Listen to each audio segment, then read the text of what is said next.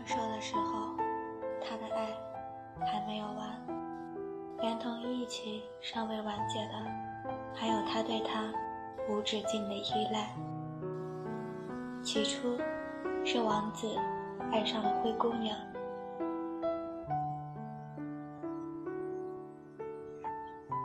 两人共同就职于同一家外企，在一群打扮入时的女人堆里，他绝对算不上惹眼，却也恰如山谷中的幽兰，散发着独特的清香。那时候，他深得老板赏识，有着似锦的前程，再加上。长得高大帅气，谈吐幽默，不少姑娘对他青睐有加。可他的爱情，却给了他，这让他受宠若惊的同时，也在这份爱里诚惶诚恐。好在，他的确是真心实意的爱他，仗着他对他的好，倒也心安了一些。公司有规定，不允许办公室恋情。他的事业正是如日中天之时，离开的人只能是他。他屈身去一家私企做了小文员，日子清闲了，那份隐藏于心底的不安就会时不时跑出来作祟。在那个美女如云的外企，他深知有多少姑娘倾慕他的才华。有了不安，便有了猜疑。于是，在他加班忙着完成一个项目的时候，在他深夜完善一个方案的时候，在他思考着今年该报哪个培训班的时候，他的小脑袋却在琢磨着如何让他尽快向自己求婚，又如何不让别人威胁到他们的爱情。差距就是这样不知不觉产生的。公司年会，他携他出席。饭桌上，大家聊的，他半天插不上嘴。尽管他时不时将话题引向他感兴趣的地方，最终还是不得不承认，他和他们已经不在一个世界。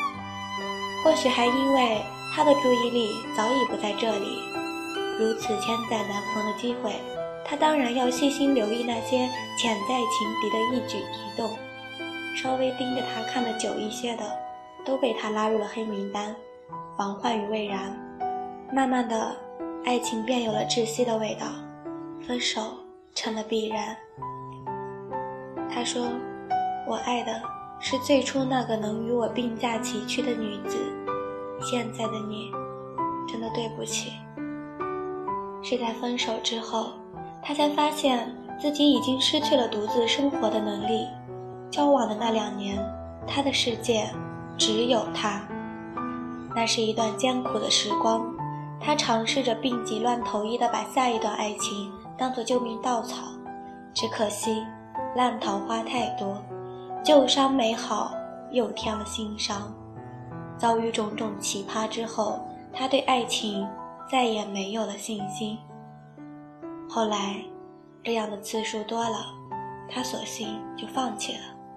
不紧不慢地过起了一个人的生活，虽有孤独，却也不再患得患失，乐得轻松自在。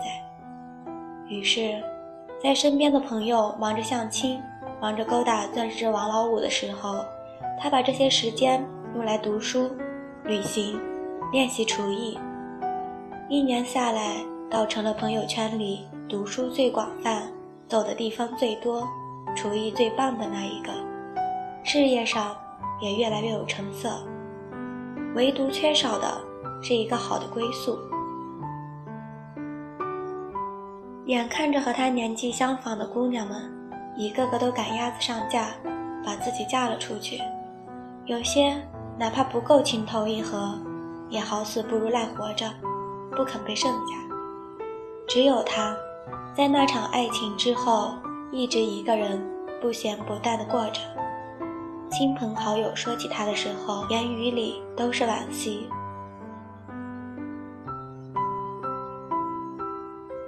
谁知道幸福就在这时峰回路转，他遇到了最妥帖的良人。聚会上，他带来的男人算不上很抢眼，让大家惊叹的却是他一切都刚刚好，比他大两岁，身高一米七八，笑容温和，不是特别英俊，却非常耐看。外企高管的身份让他身上多了一种温文尔雅的气质。有人八卦两人相识的过程，他面带微笑，从容淡定地说起来，再也不是几年前那个在爱情里诚惶诚恐的女孩。这一刻的他，让大家开始相信。真的只有当我们把一个人的生活过好了之后，才能吸引到更好的人。若是自己一个人都过得如此糟糕，就算给我们全世界，也不会觉得幸福，更谈不上给别人幸福。不能给别人幸福，那样早晚都是累赘。当我们无比纠结，遇不到真命天子的时候。当我们在一段爱情里患得患失的时候，不如将这些时间用来完善自己。在等白马王子踏着祥云到来之前，我们至少拥有幸福的能力。因为爱情从来都是锦上添花，而不是雪中送炭。就算是美貌倾城如灰姑娘，如果没有她的南瓜车和水晶鞋，也不会有被王子发现的机会。只有当你试着把自己变得更优秀，幸福才会在不知不觉中来敲门。就像有人说的，如果爱情能带给你不一样的世界，前提是你要拥有自己去看世界的能力。